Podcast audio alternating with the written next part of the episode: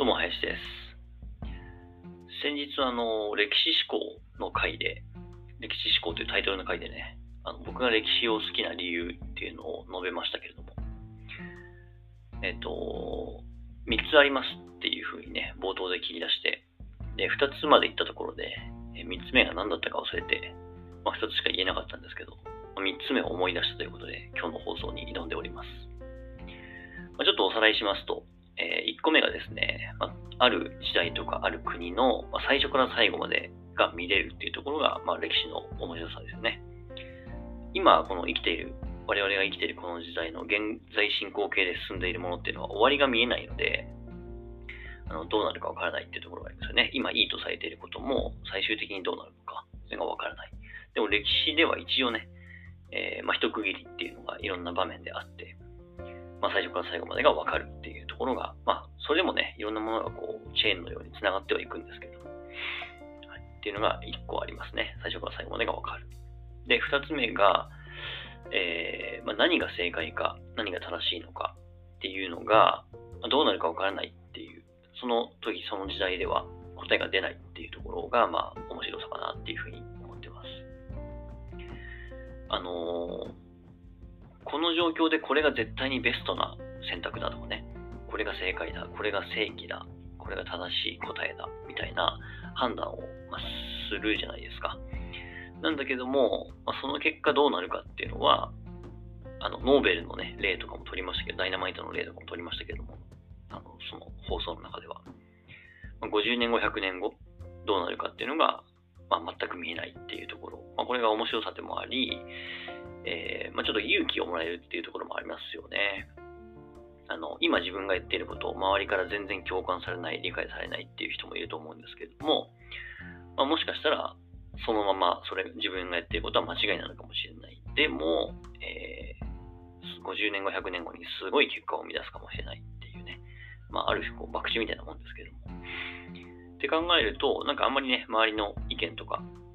評価とかっていうのは気にしなくてもいいんじゃないかなっていう、まあ、勇気をもらいますよね。っていうのが2つ目です。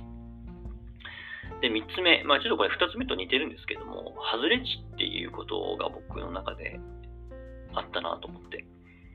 まあ、どういうことかっていうと、その歴史上の偉人とか賢人とか、えー、まあ、天才と言われるような人だったりとか、まあ革命家みたいな人だったりとかね、っていう人たちって、えっ、ー、と、当時のその状況の中ではかなりこう、外れ値、エラーですよね。周りと全然違うとか、周りからは反対されてるとかね、まあ、キリスト、イエス・キリストに関してはもう犯罪者だったりもしますし、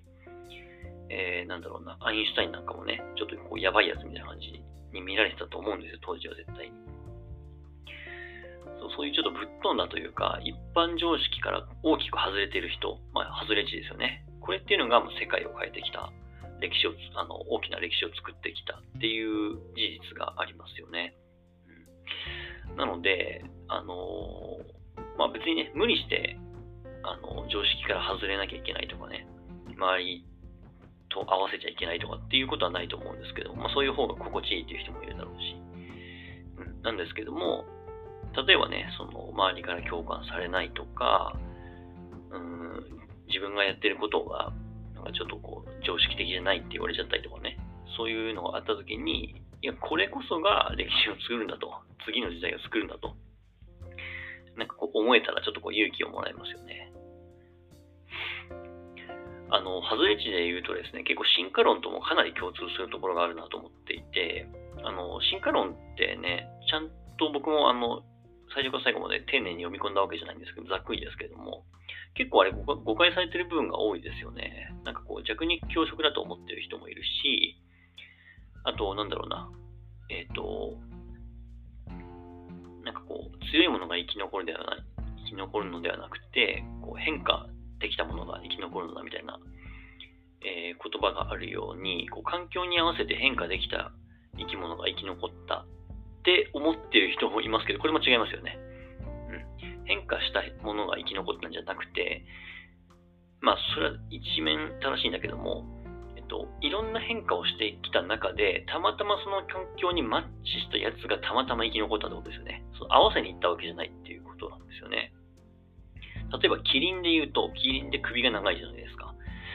で、えっと、キリンの周りにあった、まあ、キリンの祖先ですよね。が住んでいた場所に、こう、高い木があって、それを食べるために首が長くなっていったんじゃなくて、